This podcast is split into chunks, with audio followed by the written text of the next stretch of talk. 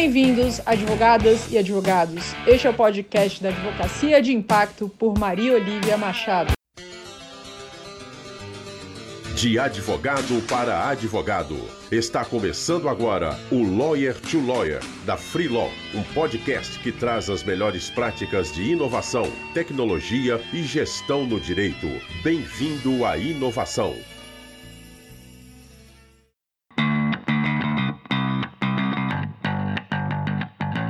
Olá, advogado, olá, advogada. Seja bem-vindo a mais um Lawyer to Lawyer da Freeló. Meu nome é Gabriel Magalhães, eu sou um dos fundadores da Freeló e é uma alegria estar aqui com vocês novamente. Hoje estou aqui com Maria Olivia Machado. Ela é coach e mentora jurídica, sócia fundadora da Telema Coaching para Advogados e mestre em Direito pela PUC São Paulo. Ela é professora do MBA em Gestão Jurídica do IPOG e da pós-graduação em Coaching Jurídico da Unileia. Ela também é presidente da Comissão de Coaching Jurídico da centésima octagésima primeira subseção da OAB de São Paulo e é membro efetiva da Comissão de Coaching Jurídico da OAB Central de São Paulo. Ela é especialista em desenvolvimento, gestão de pessoas em escritórios de advocacia e em departamentos jurídicos, também é especialista em carreira, liderança emocional, oratória, linguagem corporal e neuroaprendizagem. A Olivia ajuda os profissionais de direito, escritório de advocacia e departamentos jurídicos a terem muito mais sucesso nesse mercado tão competitivo, ágil e volátil.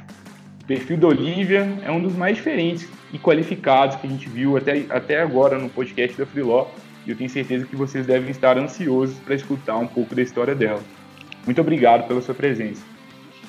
Obrigada, Gabriel. Uma alegria estar aqui com vocês é, na Freeló, que é uma iniciativa tão, tão bacana e admirável para o mercado jurídico, gerando novos negócios, trazendo inovação para esse mercado que precisa tanto é, se repaginar com essa velocidade que está acontecendo das mudanças tecnológicas e ter pessoas é, se preocupando e trazendo esse tipo de é, negócio para o mercado realmente traz uma traz soluções bastante interessantes para que o advogado hoje em dia possa possa ter mais resultados positivos nesse mercado tão competitivo. Obrigada pelo convite.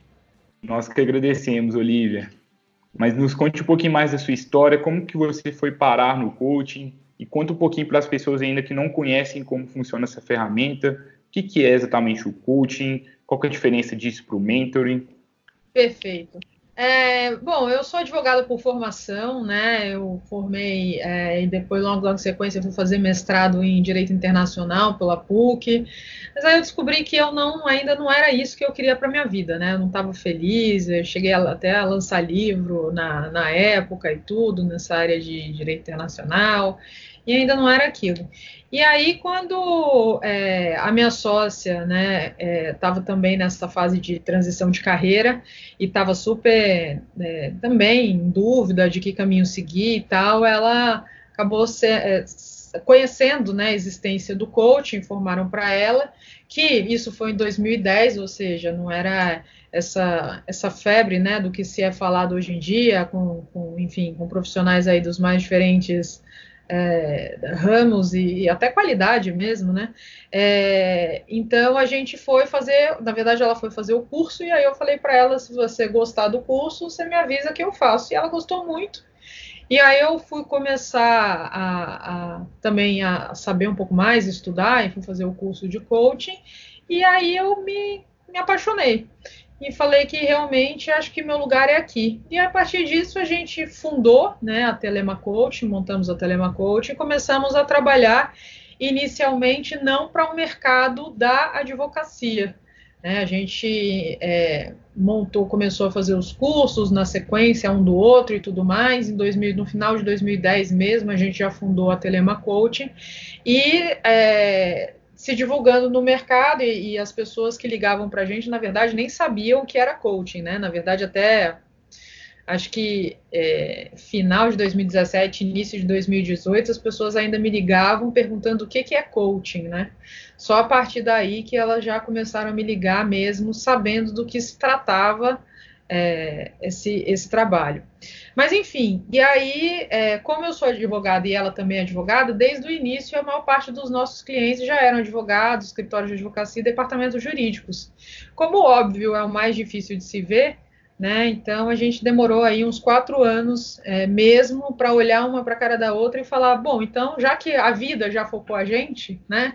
Então vamos se focar também nesse mercado jurídico, se, se colocar como tal. E aí, a partir daí, a nossa empresa realmente voltou é, para trabalhar o que a gente já fazia, né? A gente já trabalhava basicamente 90%, 90 e, sei que 97, 98% dos nossos clientes desde o início já eram advogados. E aí, a partir daí, a gente realmente se voltou para esse mercado e hoje em dia eu nem atendo, hoje em dia não, há muito tempo, né? Eu já não atendo profissionais que não sejam de outras áreas, à exceção da área jurídica.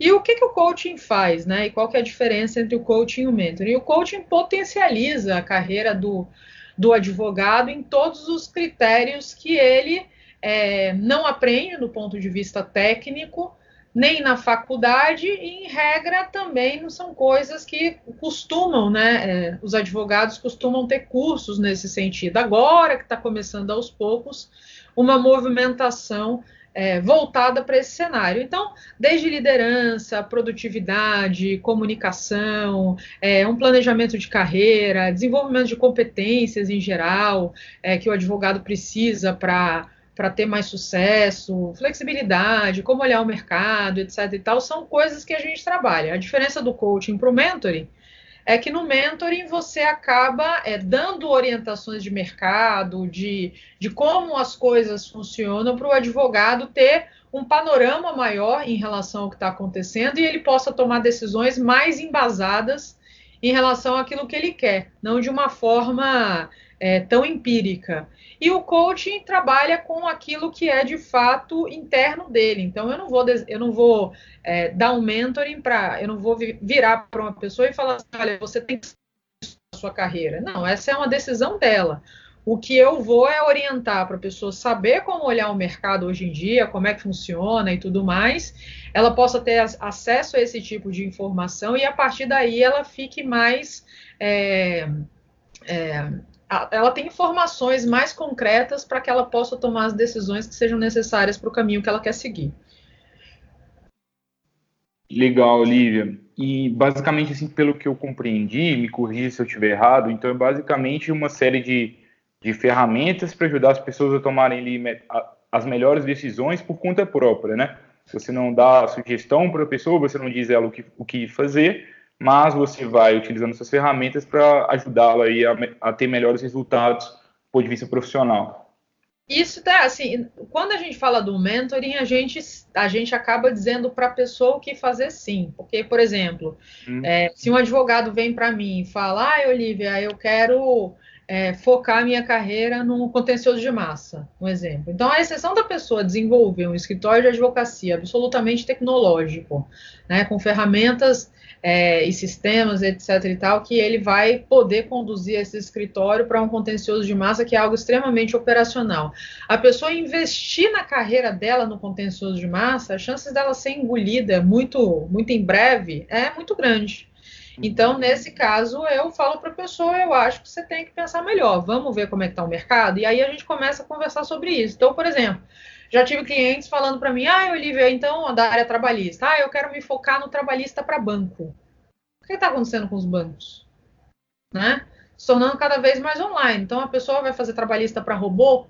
Então, nessas horas, é, ah, também tive, tive um outro caso, né? Cliente que queria se dedicar para o trabalhista do agrobusiness, né? Do agronegócios. O agronegócios, né? O agrotech, o agropop, o agro é tudo, né? Então, tá também virando é, cada vez mais tecnológico. Eu tenho, por exemplo, um cliente lá no Rio Grande do Sul que o amigo dele tem a fazenda modelo é, do Brasil voltado para essa área do agro, de tecnologia e tal, não tem um pé de pessoa. O trator se autodirige, a plantação se auto-irriga. Então, assim, a pessoa se dedicar para o trabalhista nessas áreas, então é uma, uma tendência no mercado que não, não ajuda no futuro da carreira. Então, esse mentoring, na verdade, você traz realmente alguns direcionamentos para mostrar para a pessoa o porquê de não certas coisas. Agora, de resto, assim, quando a gente vê, estuda a tendência, a tendência é crescimento desse mercado e tudo mais, aí a pessoa realmente tem que seguir aquilo que é o feeling dela, daquilo que ela mais gosta, daquilo que ela quer para a vida dela, porque o conceito de sucesso é bem individual, né? É legal, porque assim, não adianta nada, às vezes, se você tem uma paixão muito forte, você é bom naquilo, mas se o mercado tá, tá não está crescendo, né? Ele está caindo. Exato. Às vezes você vai acabar se frustrando, né? Exatamente. E você provavelmente conhece mais o mercado jurídico aí do que, do que ninguém, né? Tanto, tanto de pessoas que você conversa, tanto de escritórios que você conversa. Quais são aí as maiores dores, maiores dificuldades que você enxerga nos jovens advogados e também naqueles mais experientes? O que, que você acha? É, o que eu vejo do jo o jovem advogado, ele assim é, é um profissional hoje em dia extremamente ansioso, né? É o controle, acho que o maior, principal ponto que o jovem advogado precisa trabalhar é essa questão da ansiedade, porque eu pego os mais novos, dia desses eu estava no, enfim, né, no INSPER fazendo um trabalho com eles lá, e hum, parece que a galera tem já 80 anos, né? Porque assim, a pessoa tem 24, 25 anos e, e já não está com a carreira performando de uma maneira fantástica, o mundo acabou. Né? Então, essa questão da ansiedade do jovem faz com que muitas vezes ele acabe tomando decisões erradas, aceitando é, oportunidades e tal, que não estão ligadas, vinculadas àquilo que ele de fato quer. E também no mercado com tantas possibilidades, acaba que ele vai deixando muito a vida levá-lo, ao invés dele ter uma programação, porque o mercado de hoje é isso, é, é, é lotado de oportunidades. Nunca se teve no mundo tanta oportunidade para desenvolver tantas coisas como hoje. Né? Você, por exemplo, é um exemplo disso com a Freeló né, que é um caminho diferente que o advogado pode tomar hoje em dia de desenvolver negócios. E, e, o jovem não planeja, ele quer ir fazendo. Então, essa é a maior dificuldade, sem muitas vezes é, é, se informar um pouco mais, estudar um pouco mais o que está acontecendo no mercado, o que, que pode acontecer nos próximos anos. Então, ele vai fazendo de uma maneira meio atabalhoada. Isso, naturalmente, para um mundo que as pessoas querem atalhos, né? O atalho é o planejamento, o atalho é você ter um, uma programação, é você saber onde você é, tem vontade de chegar e o que você quer construir para você, né? E, e não, não, fórmulas mágicas que talvez se vendam, talvez não, né? Que se vende aí pela internet e tal, dizendo que o sucesso na sua porta, né? O seu dinheiro de volta em três dias. Não é assim que acontece. Então, eu acho que esse é o ponto do jovem advogado: o excesso de opções e uma falta de planejamento. E que fique claro que esse planejamento não ingessa. Esse planejamento é uma maneira de você começar a olhar para a sua carreira e para o seu futuro profissional de uma maneira muito mais embasada, de uma maneira muito mais estruturada, para que você comece a colocar é, energia nisso. E o advogado mais, é, mais velho no mercado, enfim, é, jovem há mais tempo, né? É, a questão dele é muitas vezes desenvolver as outras competências que são necessárias para o mercado jurídico quando você passa para essa segunda fase da sua carreira. Porque a primeira fase é você, de fato, se formar no operacional. Então, é você saber fazer uma petição, é você fazer um recurso, é você é, atuar com as ferramentas do direito, entregando um resultado que tenha qualidade, porque esse é o seu core business.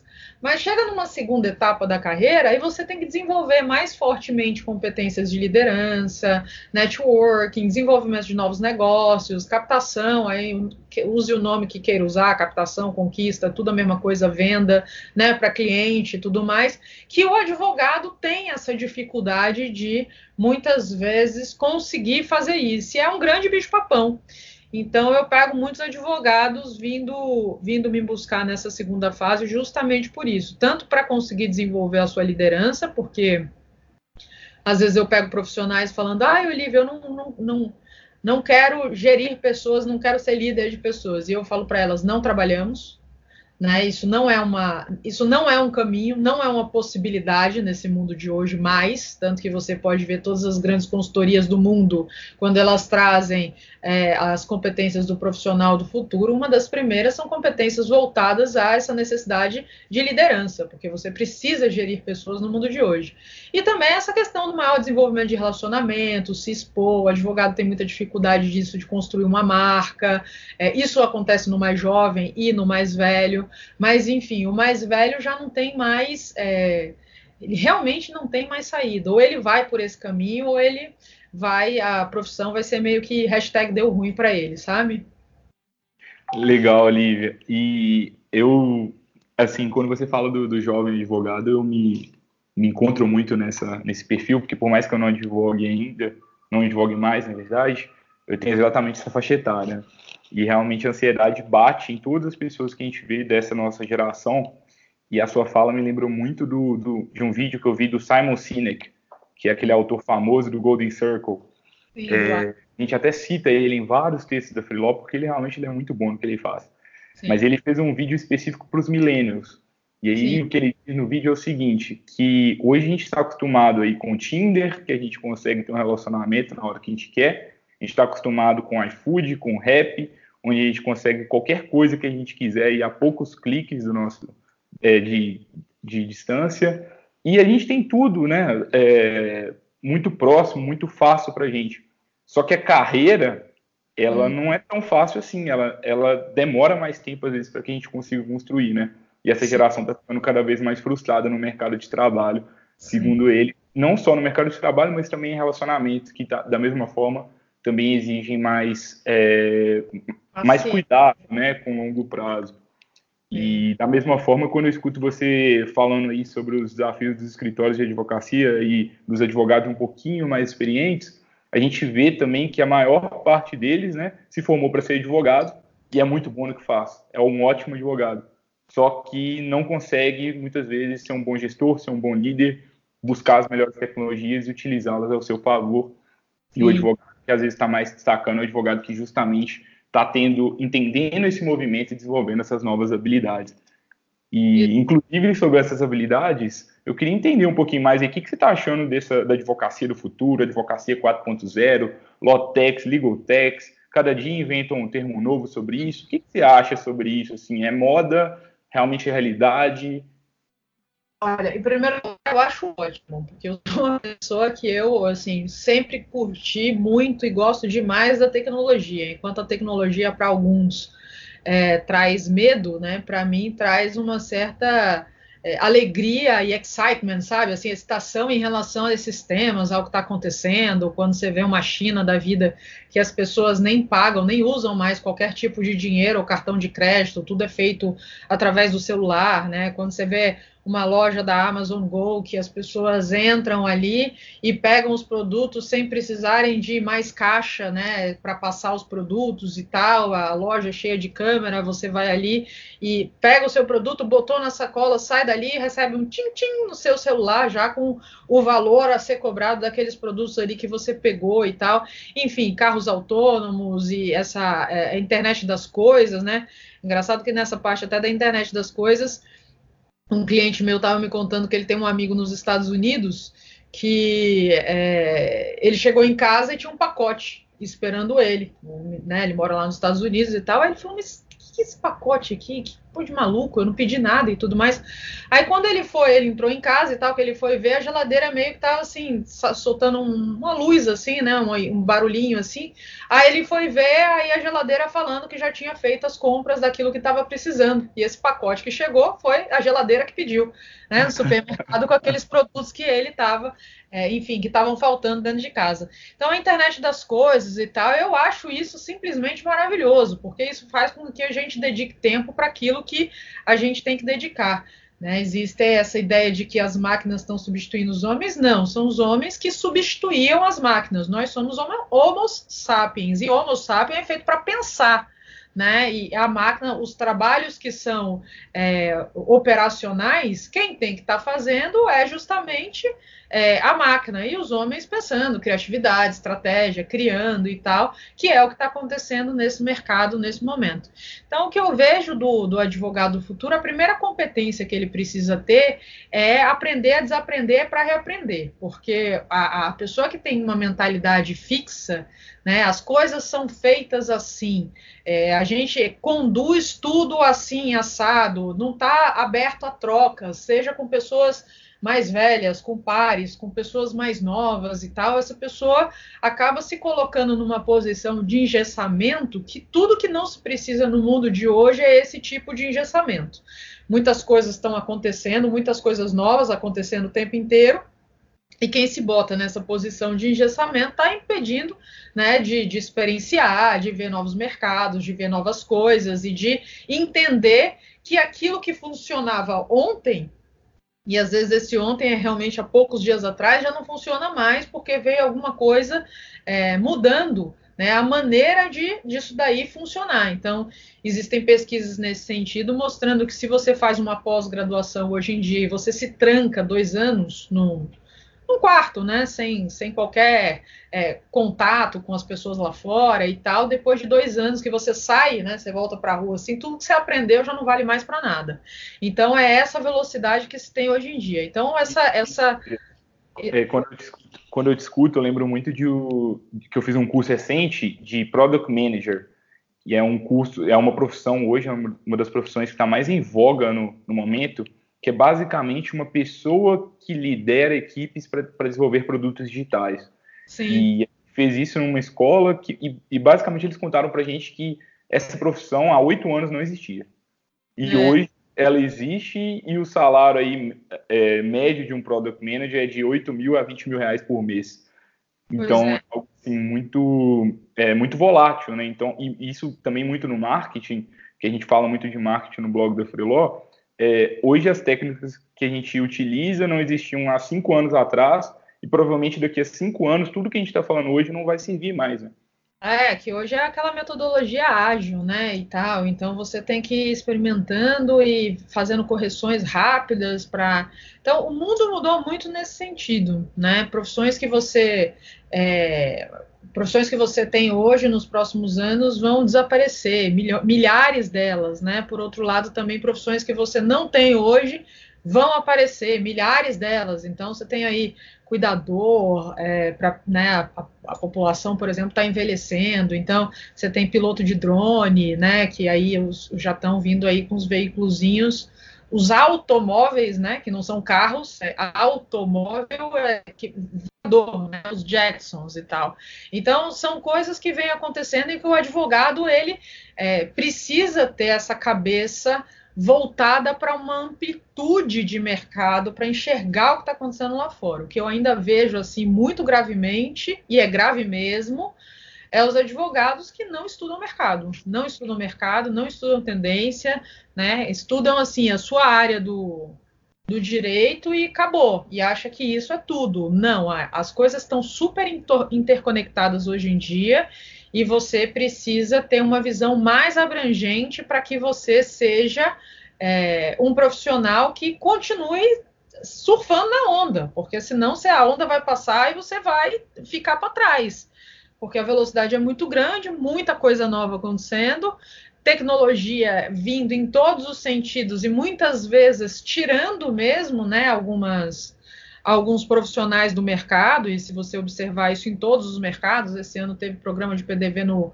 Banco do Brasil, se não me engano, no Bradesco, o Itaú demitiu não sei quantas pessoas e tudo mais tudo a turma do operacional, né? Do trabalho operacional. As pessoas do trabalho estratégico estão lá e tal.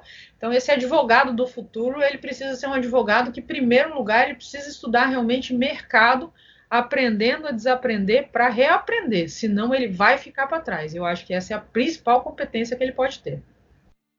Igual. E se você fosse falar assim, é, como que um advogado hoje ele pode estudar o mercado? Para quem aí realmente está iniciando, é um advogado mesmo, é muito bom no que faz, mas ainda não tem nenhuma noção de gestão. O que, que você acha que é a primeira medida que ele pode fazer? Em primeiro lugar, ele precisa saber quem é o público dele, né? Aliás, vamos antes disso. Em primeiro lugar, ele, quer, ele tem que saber aonde ele quer chegar na carreira dele. Né? O que, que você quer construir? O que, que você tem vontade de construir? E aí é muito uma questão de vontade mesmo, sabe, Gabriel? Porque é, às vezes a gente tem muitas intervenções externas. Ah, o pai fala não sei quê, o, sei lá, o primo, a, a esposa, não sei quem. É muita interferência externa sem que você realmente se conecte com aquilo que faz sentido para você. Eu gosto disso, né? Hoje a gente está num mundo que fala muito sobre é, é, felicidade, né? Felicidade, felicidade, felicidade, felicidade, propósito e tudo mais. E maravilhoso, eu acho que a gente veio, eu acho que eu, eu tenho muito esse pensamento. A vida é muito curta mesmo, e a gente não vive do, duas vezes para a gente passar é, anos. 8, 10, 12 horas no emprego que faz com que a gente seja completamente infeliz, né? Se assim, você está se colocando nessa situação porque você quer, porque se você não quiser, mesmo que você precise do dinheiro para pagar boleto, você arruma um emprego que seja é, transitório, para que naquele momento que você está em um que te dá dinheiro para você pagar suas contas, você está ali fazendo essa transição, construindo esse, esse futuro que você quer. Então, em primeiro lugar, você entender onde você quer chegar. Depois você entender onde você quer chegar, que você quer, é, o que, que você quer agregar, porque pelo trabalho você agrega para as pessoas, é a maneira como você entrega valor para a sociedade, é trabalhando. Né? Não é quando você está de férias ali, né, olhando a Torre Eiffel, que você está entregando, é, você está servindo a sociedade. Mas não, através do seu trabalho. Então, seja, sei lá, um pedreiro que constrói esse ambiente aqui que eu tô e tudo mais, um pintor que transformou isso daqui num espaço mais bonito, ou é, uma cabeleireira que corta o cabelo das pessoas para elas se sentirem mais, é, sentirem bem, sentirem mais bonitas e tal, a pessoa que né, cozinha, faz uma comida e tudo mais, que alimenta as pessoas, um prato saboroso, por aí vai, enfim, qualquer pessoa trabalha e serve a sociedade com aquilo. Então, é, depois de entender como você quer entregar o seu trabalho, você tem que entender para quem. Né? E, e, assim, hoje em dia as pessoas querem entregar para todo mundo, aí você não tem público, você não tem foco, você não tem público-alvo. E a partir do momento que você não tem público-alvo, aí você vai ter que entender as tendências de todos os mercados. É simplesmente impossível você fazer isso. Se você pegar os grandes negócios, como eles surgiram, eles surgiram produzindo, às vezes, um produto específico, a Amazon, por exemplo, pegou livros e começou a colocar online para as pessoas poderem comprar esses livros no e-commerce, né? Pronto, só livro. Ela começou com livro, mais nada. Não tinha óculos, não tinha carteira, era livro. Assim que ela começou. À medida que aquele mercado foi sendo dominado e a coisa já estava funcionando, aí ela foi expandindo para outros produtos. E o advogado não, ele quer começar, às vezes, atendendo, muitas vezes, atendendo todo mundo. Então você faz a, a Santíssima Trindade do Direito, que eu costumo dizer, nada contra ela, mas é o civil trabalhista do consumidor, que você pega grande massa da advocacia do Brasil fazendo isso, e atende todo mundo. Você não consegue ver tendência de mercado quando você faz tudo. Né? Eu vejo, por exemplo, tendências de mercado, porque o meu foco é no mercado jurídico. Eu não trabalho com médico, não trabalho com engenheiro, não trabalho com farmacêutico, não trabalho com publicitário, ninguém. Eu trabalho com mercado jurídico. Então, eu estudo as tendências de mercado do mercado jurídico e do mercado de coaching. São esses dois mercados que eu tenho que entender o que está acontecendo para que eu vá me reposicionando e me repaginando para não ficar para trás ou para não ficar no meio de uma concorrência muito grande, né? Porque todo mercado tem nicho, subnicho. Então, se você está no mercado que as pessoas estão indo muito para esse caminho, quais são as outras dores e necessidades desse mercado que as pessoas não estão falando tanto? Então, você pega a saída pela direita e aí você se destaca. Então, é essa maneira que o profissional hoje em dia tem para poder é, estudar aquilo, né, as tendências daquele mercado que ele quer, entender o que, que ele gosta, para onde ele quer chegar na carreira dele. E depois, quem é o público dele. Porque se ele não definir esse público dele, não tem como se posicionar, porque você não vai estudar todas as áreas do mundo. Imagina setores da economia. Não tem como, nem, sabe, nem que você fosse, sei lá, talvez uma máquina, mas um ser humano não é capaz. Legal, dicas valiosas aqui da Olivia, né? Então, o primeiro ponto aí para quem ainda não entende o seu mercado é fazer uma análise interna, né? O que, que você quer construir? É, quais são os seus objetivos? E depois, como que você quer entregar esse trabalho? Para quem? qual que é o público-alvo de você, quais são as tendências desse mercado. Quanto mais você nichar e buscar ainda subnichos dentro desse mercado, mais são as chances de você dominar esse mercado. E a Olivia trouxe o exemplo da Amazon e também tem um livro que chama é, A Estratégia do Oceano Azul, que trata muito disso, né? Melhor a gente é, dominar um mercado ainda, ainda pequeno é, do que você ser mais um no oceano vermelho ali muitas vezes, né? Sim. E a gente fala muito sobre esse assunto, né? De como que eu defino meu meu portfólio de serviços. A gente tem um, um artigo no blog da Freelog, já, já citou esse artigo aqui diversas vezes, porque eu acredito que ele endereça exatamente esses problemas e pode também estar tá ajudando vocês a, a definirem melhor esse nicho de vocês.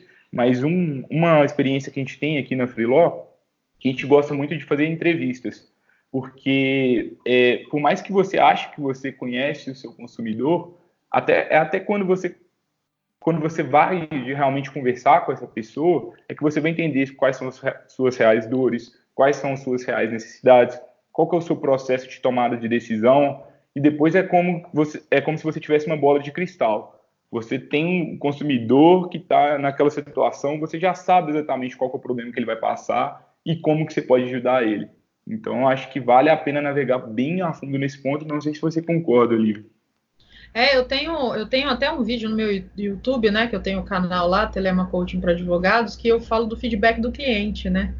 Então, ali, como é que você pega feedback do seu cliente e tal? Mas eu volto a dizer, eu só sei quais são as dores dos advogados, Gabriel, porque o meu público é, são os advogados.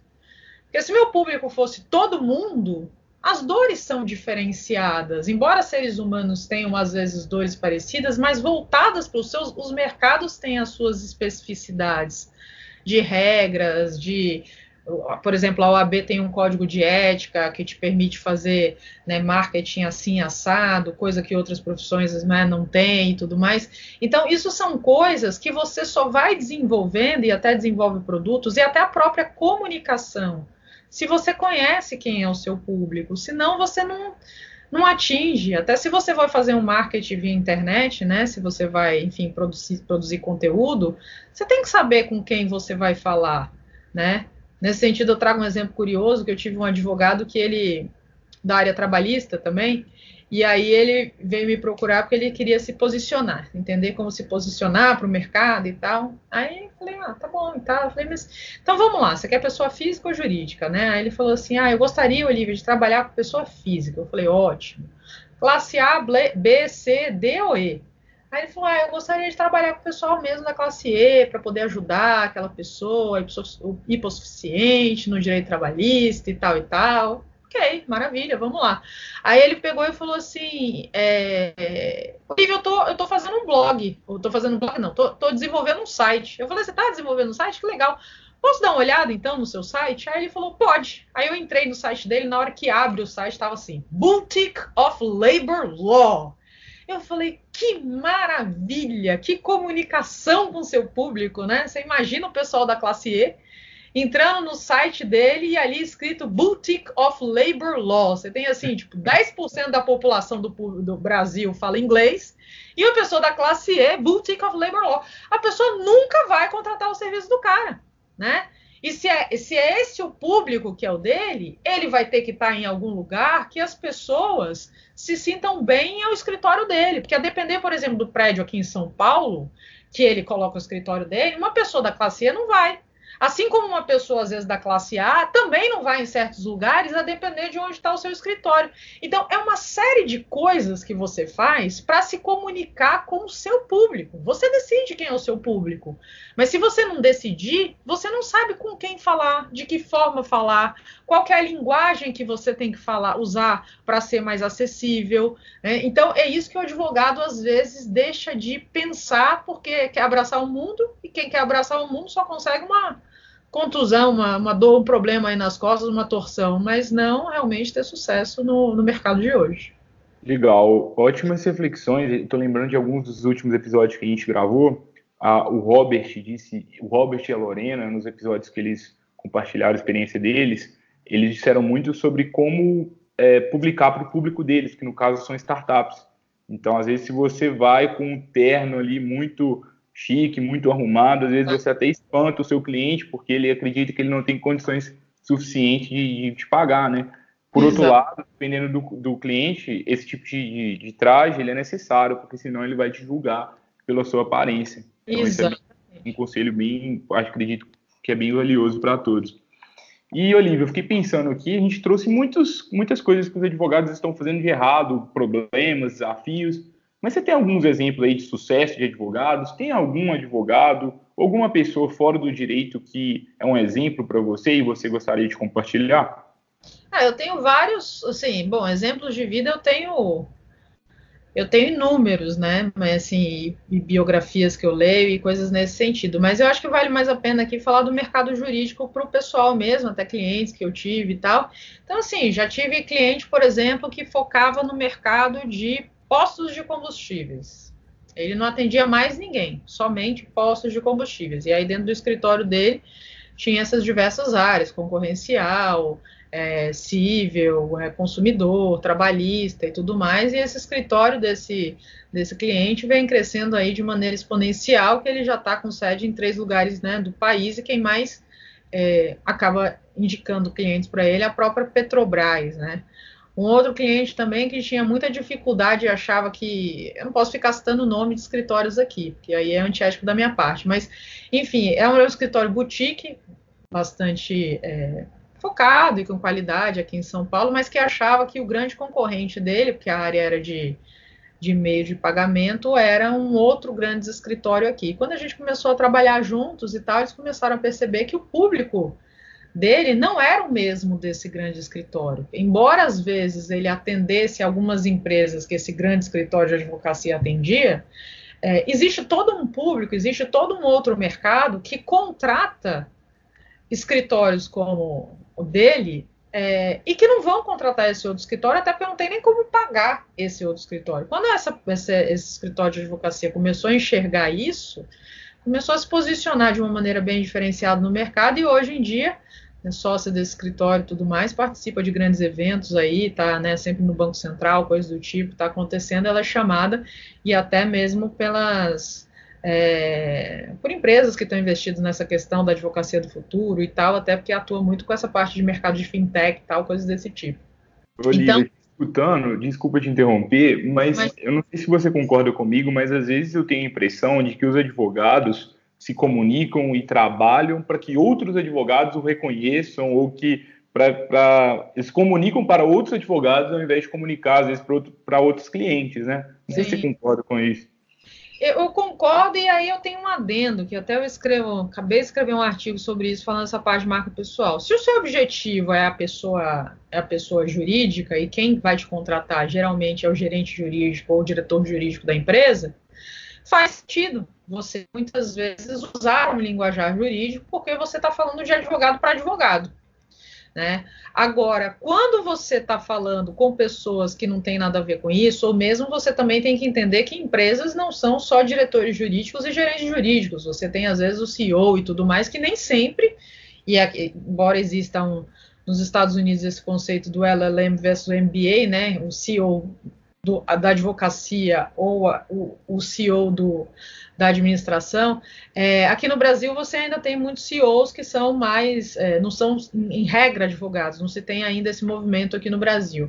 Então você tem que falar numa linguagem de business, né? Estava fazendo uma mentoria para um grupo de advogados, sete advogados da área condominial, e aí eles escrevendo textos assim, imagina, para o pessoal síndico e tudo mais, né, gestores de condomínio e tal, colocando um linguajar extremamente técnico. Aí não se comunica. E assim, isso é uma coisa que tem que o advogado precisa é, rever porque a, a, a, linguagem muito técnica é, é insuportável, não atrai, não tem carisma, as pessoas não têm vontade de ler, as pessoas querem ler aquilo que elas entendam, e não porque é bonito, porque é técnico, né? E dentro disso eu falo para os meus clientes, eu falo, quando você vai num, no hospital Imagina, você vai pegar uma informação sobre algum parente seu que está lá internado, seja mãe, irmão, filho, quem for e tal, e o médico usa aquela linguagem técnica para descrever o que, que a pessoa tem.